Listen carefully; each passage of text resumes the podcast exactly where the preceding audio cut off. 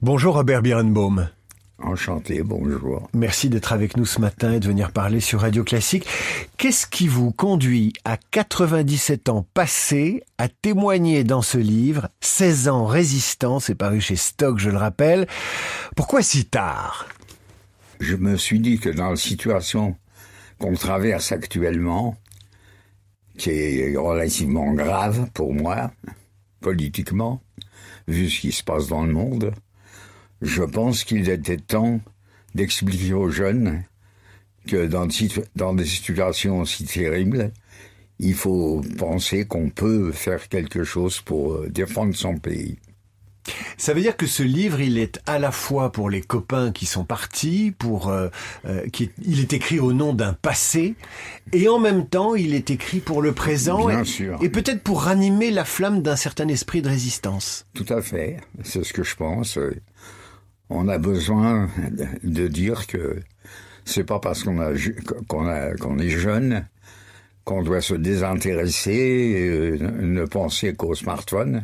Nous, on n'avait pas cet équipement à cette époque-là. On était un peu plus libre de nos pensées. On sortait de l'école et on voulait se battre. On, on voulait pas accepter de nous soumettre aux exigences de, de l'Allemagne. Qu'est-ce qui a déclenché, Robert Birenbaum, votre engagement dans la résistance? C'est d'abord la rafle du Veldiv, évidemment. Ça a été un événement qui m'a complètement bouleversé. Vous savez, dans la boutique de mes parents, on habitait rue Bello dans le 19e arrondissement. Dans la rue, c'était de tout le quartier, ça défilait. Les autobus étaient au coin de notre rue. Le commissariat était à 50 mètres de la boutique de mes parents. J'ai vu passer tous ces tous ces bataillons de bébés, de mômes, de jeunes, de femmes, d'hommes qu'on emmenait pour une destination évidemment qu'on pensait malheureusement lointaine. Et puis, ça m'a bouleversé terriblement. il se trouve que j'ai rencontré ce jour-là, enfin le jour d'après, j'ai rencontré ma tante qui, elle, était militante alors que mes parents étaient complètement apolitiques. Votre tante Dora Ma tante Dora, qui était la belle-sœur de mon père dont le mari venait d'être pris dans une rafle. Et elle s'est assise à côté de moi et elle m'a regardé et je pleurais à moitié. J'étais triste, bien sûr, d'avoir perdu beaucoup de copains qui étaient partis ce jour-là. Et elle m'a dit, tu sais, Robert, euh, je peux te parler. D'abord, je te demande une chose. Je te dis quelque chose de, de, terrible, mais il faut que tu me promettes que tu diras jamais rien à tes parents. Et est-ce que tu veux que je te présente à des petits, à des copains qui ont ton âge et qui sont dans la résistance, comme, comme moi, voilà. Je comme je l'ai dit, j'étais un peu amoureux d'elle, elle était très jolie. Son mari venait d'être déporté. J'ai sauté sur l'occasion, je me suis dit pourquoi pas. Et vous vous êtes engagé dans la résistance à 16 ans. Et d'ailleurs, oui. euh, sur la couverture de ce, de ce livre, 16 ans résistant, paru chez Stock, on voit la bouille que vous aviez à l'époque. Vous étiez ce qu'on ce qu'on appelle un minot. Vous étiez un môme. Et, et, et vous vous engagez en résistance, évidemment sans l'accord de vos parents. Vos parents pensaient que vous faisiez quoi de vos journées? Ah, J'allais à l'école professionnelle. J'étais à l'ORT, Organisation Reconstruction au Travail qui possédait deux écoles, rue Georges, rue Georges Lardenois, dans le 19e où j'étais, et il y avait l'autre école, rue des Saules, dans le 18e arrondissement. C'était une école pour former des ingénieurs, enfin, euh, la mécanique. Euh, j'ai travaillé sur des tours, sur des fraiseuses, des étolimeurs, des j'ai appris le métier pour devenir ingénieur. Et donc, et donc vos, vos, parents vous, vous pensent à l'école et vous, vous faites la résistance buissonnière. C'est ça en vérité. Vous entrez dans la résistance. Quel est votre premier acte de résistance? On s'en souvient. Bien sûr. Le premier acte de la résistance, c'est le lendemain. C'est le 17. c'est le 17 juillet. Euh, J'ai rencontré un copain, Jean Leroc, qui, avait rendez-vous avec moi devant le cinéma Pacifique, près de la gare de l'Est. Il me connaissait de l'école, il était beaucoup plus âgé que moi, il avait 3-4 ans de plus. Et il me dit, tu te souviens de moi? Je me souvenais pas tellement de lui, mais lui se souvenait de moi. Parce que j'étais un bon élève à l'école. Et il me dit, écoute, est-ce que tu veux venir à Paris tout de suite? On est en action, là, tu, tu, tu es prêt? Moi, vous savez, sur le coup, je pensais qu'on allait attaquer un train, qu'on allait, qu'on allait me donner un revolver et que j'allais essayer, tu vois, officiellement. Non, non, il s'agissait pas de ça, mais j'ignorais complètement, j'étais ignare. On a pris le métro, on est arrivé au quai de la Rapée sur on est descendu le métro. Il y avait sur un banc trois copines, trois, trois jeunes filles, pardon, qui étaient des filles extraordinaires. Il y avait Evelyne, Estelle et Fernande. C'était mes trois premiers, mes trois premiers contacts. Je me suis assis à côté d'elle. Et puis elles m'ont dit, bon, bon, on va attaquer. Et lui, il nous a laissé, il est parti. Moi, je savais pas que derrière nous, il y avait une équipe qui avait une valise avec des tracts et qui les passait au fur et à mesure. Enfin, c'était tout un travail qui était organisé. Et euh, mes copains faisaient ça déjà depuis longtemps. C'était une des principales activités à l'époque, tout à fait au début, donc à cette période-là, euh, tout à fait. C'était lancer de tracts, euh, rentrer dans les cinémas, faire du scandale pendant les actualités. Enfin, on avait mille choses qui, qui paraissent banales quand on les raconte, mais qui valaient l'exécution capitale si on se faisait prendre. est-ce, que, est-ce que vous aviez peur? Vous aviez 16 ans, vous étiez un môme, est-ce que vous aviez peur? Je peux même pas répondre à cette question parce que les gens qui étaient à côté de moi, qui, qui étaient aussi jeunes que moi ou un tout petit peu plus âgés, ils faisaient ça avec une telle désinvolture que je ne sais pas, je crois pas que j'ai eu peur. C'est, quand même vieux, c'est 80 ans en arrière. Mais je crois pas. J'étais toujours tellement bien entouré. Du moins, je le croyais. Hein. Parce qu'au départ, on m'avait dit, je sais, il y a de l'autodéfense, euh, il y a des gars qui sont derrière. C'est vrai qu'il y en avait. Mais l'autodéfense, à l'époque, on n'avait pas de pistolet, on n'avait pas d'armes. C'était 42. C'était le début. On n'avait pas encore fait toutes ces actions-là. Alors vous allez progresser dans, euh, dans cette organisation de résistance. Vous avez failli rejoindre le groupe de Manouchian, mais il a été pris au moment où vous deviez le rejoindre. Et finalement, on va vous charger du, du recrutement pour les FTP, les francs-tireurs partisans.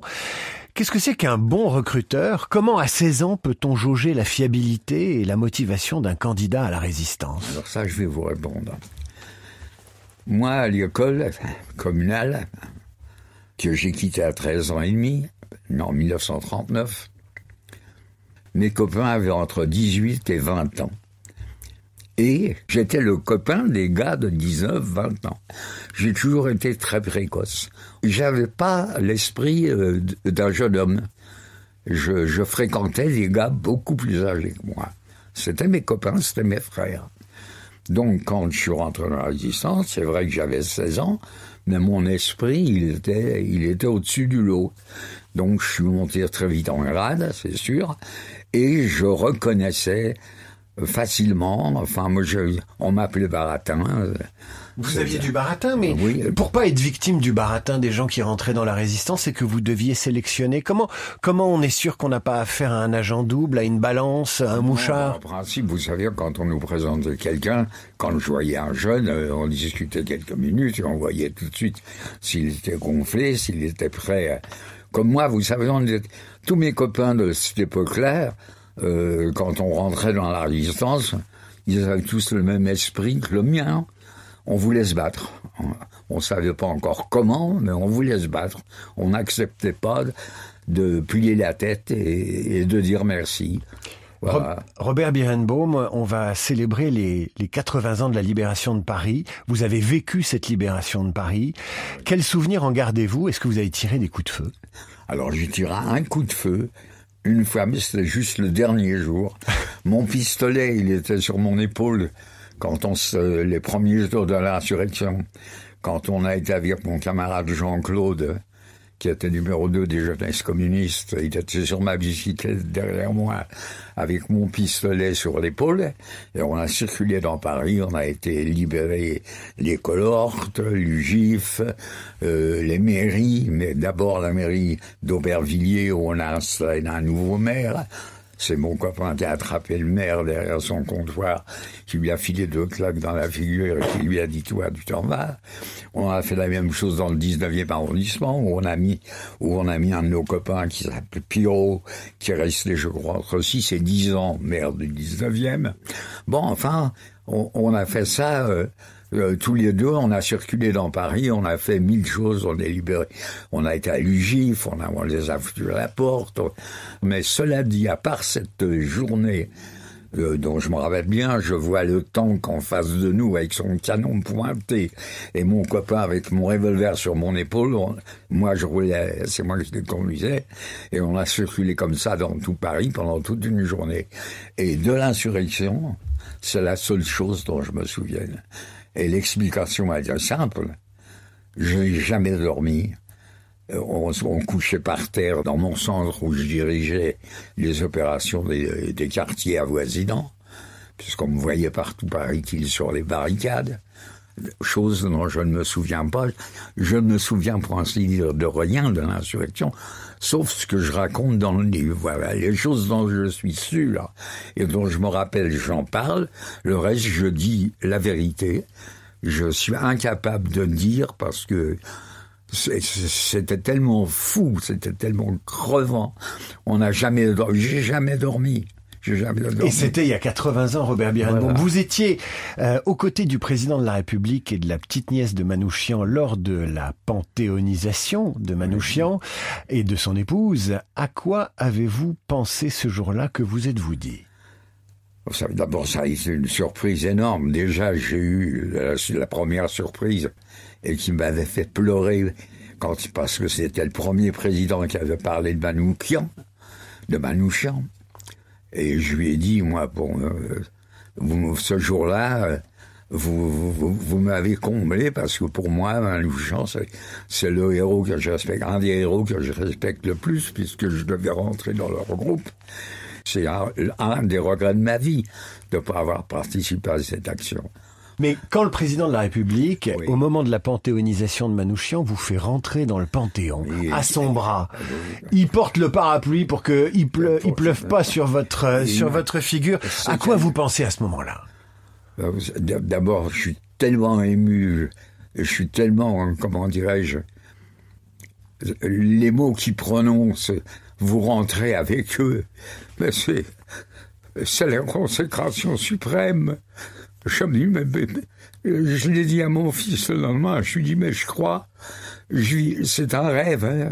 je dois être mort, et, moi qui crois pas, qui est complètement athée, j'imagine que je suis en train de rêver. Non, non, mais c'est quelque chose de phénoménal. Je, je, suis, tellement euh, surpris de ce qui m'arrive. Déjà, je sais que mon livre plaît aux jeunes, euh, je ne sais pas, je, trouve que je suis, j'ai eu des récompenses qui, qui est extraordinaire. Qui va au-delà de vos espérances. Il est où l'esprit de résistance aujourd'hui, Robert Birenbaum Ce sera ma dernière question. Une question importante parce que euh, on se dit euh, parfois les Français sont trop gâtés, euh, parfois ils sont corporatistes, ils ne prennent pas la mesure de la gravité des événements du monde. Chacun chacun est dans le quant à soi et le chacun pour soi.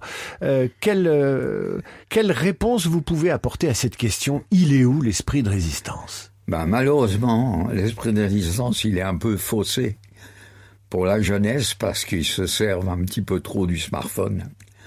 C'est toute la journée, on est occupé avec des distractions qui sont que nous on n'a pas connues, on n'avait pas ça, et pourtant il devrait plus s'occuper de ce qui se passe dans le monde actuellement. C'est dangereux. On est dans une situation périlleuse.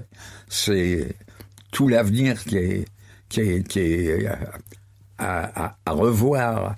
Et c'est le moment justement de dire aux jeunes arrêtez un petit peu vos cinémas, euh, pensez qu'il y a quelque chose d'autre à faire, que c'est pas seulement euh, une partie de plaisir, le monde est autour de vous, il y a, il y a, la lutte partout, et pensez qu'il faut savoir lever la tête souvent, et puis essayer de, de modifier la situation le plus possible. Et les jeunes, ils sont là pour participer parce que les vieux, ils, sont plus capables. Les jeunes, ils sont quand, quand on est jeune et qu'on est ensemble, on peut faire beaucoup de choses. On l'a prouvé. Robert Birenbaum, 16 ans, Résistance, c'est paru chez Stock. Ça fait partie maintenant des meilleures ventes de livres de ces jours-ci. Merci d'être venu parler au micro de Radio Classique. Et, euh, et bonne route et longue route, Robert Birenbaum. Oui, j'espère. Dans, dans 10 ans, on se reverra peut-être. c'est tout ce que je vous souhaite. Merci. Non, vous êtes très gentil, David. Je vous remercie beaucoup.